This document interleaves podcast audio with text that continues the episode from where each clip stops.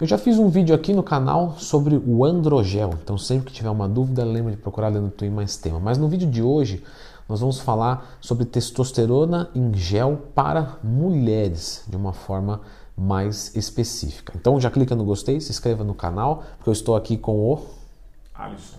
Certo. Ele cuida de várias alunas minhas e alunos também, claro. E então vamos comentar um pouquinho, Alisson. Primeiro, uh, quem pode, quem deve é, procurar usar um atesto em gel? É, normalmente a gente utiliza uma testosterona em gel quando há deficiência desse hormônio, né? É, isso a gente consegue ver através dos exames de sangue, mas também é, alguns sintomas, algumas coisas que as mulheres sentem podem estar relacionados também a essa testosterona baixa. Um, um, valor normal de testosterona de 10 a 50, mas uma aplicação que a gente já já deve cuidar? Normalmente você vê que valor? Na verdade, eu vejo mais a testosterona livre na mulher. Você está falando de valores de referência de Sim. testosterona total.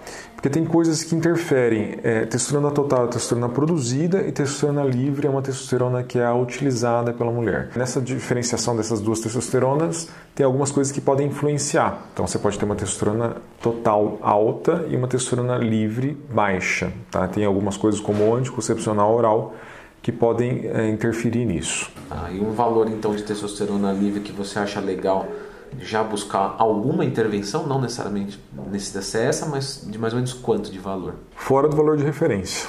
E aí, fora do valor de referência, portanto, dentro desses sintomas, que é baixa libido, disposição, perda de massa muscular, ganhar gordura fácil, metabolismo lento, memória ruim, memória ruim, a gente pode fazer algumas intervenções. Veja só, tem o androgel, que tem uma capacidade de testosterona fixa, né? Vendida na farmácia, mas normalmente os médicos gostam de fazer de forma manipulada. Por que manipulada? A gente consegue colocar a concentração que a gente quer do hormônio, né? Tem mulheres que são mais sensíveis, então a gente consegue ir tateando qual a dosagem correta. Por exemplo, já recebi perguntas assim de alunos. Passando um gel de testosterona, tem que tomar cuidado, sei lá, para pegar uma criança recém-nascida no colo, alguma coisa assim. Isso existe ou não? Isso é mito sim, ou é verdade? Existe sim. É, é, isso é até uma coisa que às vezes dificulta o uso do gel de testosterona. Então, porque ela tem que ser passada em um local, primeiro, sem pelo, para absorver melhor, e onde você não tenha contato é, com outras pessoas, né? Na, na, verdade, com crianças ou animais domésticos. Então, tem algumas regiões, como é, interno de coxa, e também é, lugares sem pelos, né? como o antebraço. Só que essa questão do antebraço de, pode de... pegar uma criança e pode passar essa testosterona para uma criança, que não seria nada bom né, para uma testosterona alta numa criança. E aí, fazendo essa reposição, a gente começa a ver, claro, é, ganho de massa muscular associado à atividade física, ao treinamento. Uma, muita disposição, o pessoal relata bastante, né? Com certeza a libido melhor, mas se for uma dosagem excessiva, que é legal comentar isso, que o pessoal fala, ah, tudo bem, então vou passar em, nos dois braços, nos dois internos de coxa, o Alisson falou que tudo bem. O que, que pode acontecer de efeitos colaterais em dosagens altas? É, na verdade, assim, depende muito da sensibilidade da pessoa, né? Até às vezes em dosagens baixas pode haver efeitos colaterais, né? Então, queda de cabelo, pele oleosa, acne, aumento do clítoris, alteração da voz, aumento de pelos. Então, não é só porque é uma reposição que é tranquila, a pessoa vai fazer por conta, sempre com orientação médica, certo? Orientação médica, com exames de sangue, com acompanhamento profissional. Alisson, eu recebo também dúvidas assim. Vou começar a usar a testosterona em gel. Isso vai bloquear minha menstruação? Como, como que funciona isso na prática? É, pode não haver alteração no fluxo menstrual, no ciclo menstrual, ou ele pode também desregular, mas não é não é uma certeza. Tem mulheres mas, que não mudam e tem, mas, não é, infértil, né? não é garantido que vai ficar infértil. Não, não é anticoncepcional, é não. Outro, outro ponto. Eu recebo dúvidas também, pessoal, sobre assim, coloquei é, uma reposição em gel e tal, e isso vai fazer mudança no treinamento, mudança na parte dietética?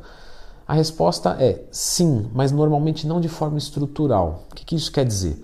Quer dizer que se eu estou trabalhando com uma aluna minha, é, com um determinado contexto de treino, eu normalmente posso manter esse contexto de treino e esperar mais resultados. Ou seja, eu vou esperar que ela ganhe força mais rápido, eu vou esperar que ela ganhe massa muscular mais rápido, que ela perca gordura mais fácil, mas eu não preciso intensificar o treinamento do ponto de vista de volume, de estrutura. Então, por exemplo, vamos dizer que ela faz quatro exercícios para a coxa. Ela vai continuar fazendo esses quatro exercícios, só que ela vai automaticamente, instintivamente, colocar mais peso, levar mais até o exercício, até a falha, porque simplesmente o corpo dela está apto nesse momento.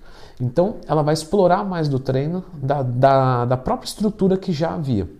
Na parte dietética, nós deveríamos fazer um aumento de proteína Talvez, porque ela já deveria estar consumindo uma quantidade de proteína legal. Mesmo que você tenha testosterona baixa, a quantidade de proteína a gente costuma usar a mesma na dieta. Então, os mesmos macronutrientes a gente vai manter. Só que, claro, essa proteína vai ter um direcionamento hipertrófico muito melhor, o metabolismo dela vai ser mais eficiente. Então, talvez ela tenha que aumentar um pouco do carboidrato se ela estiver perdendo peso e não for o objetivo, mas são coisas que a gente já iria fazer na prática.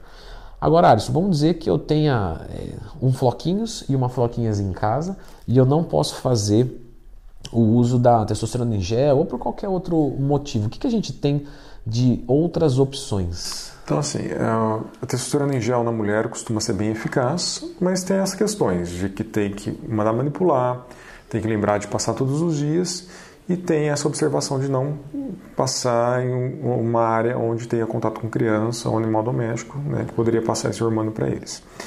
É, forma de reposição de testosterona na mulher só tem gel ou implantes. Tá. Medicação oral totalmente inviável, porque é patotóxica, né? E sobre o implante, o que, que você pode dizer em relação ao texto em gel?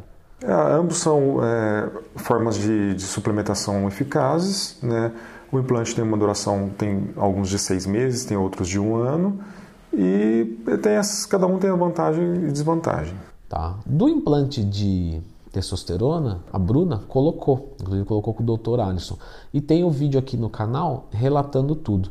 Então, como uma forma complementar desse vídeo, vou deixar vocês para assistir aqui, inclusive com a colocação dele, né, que foi muito tranquila. Dá uma olhada aqui, dá uma conferida.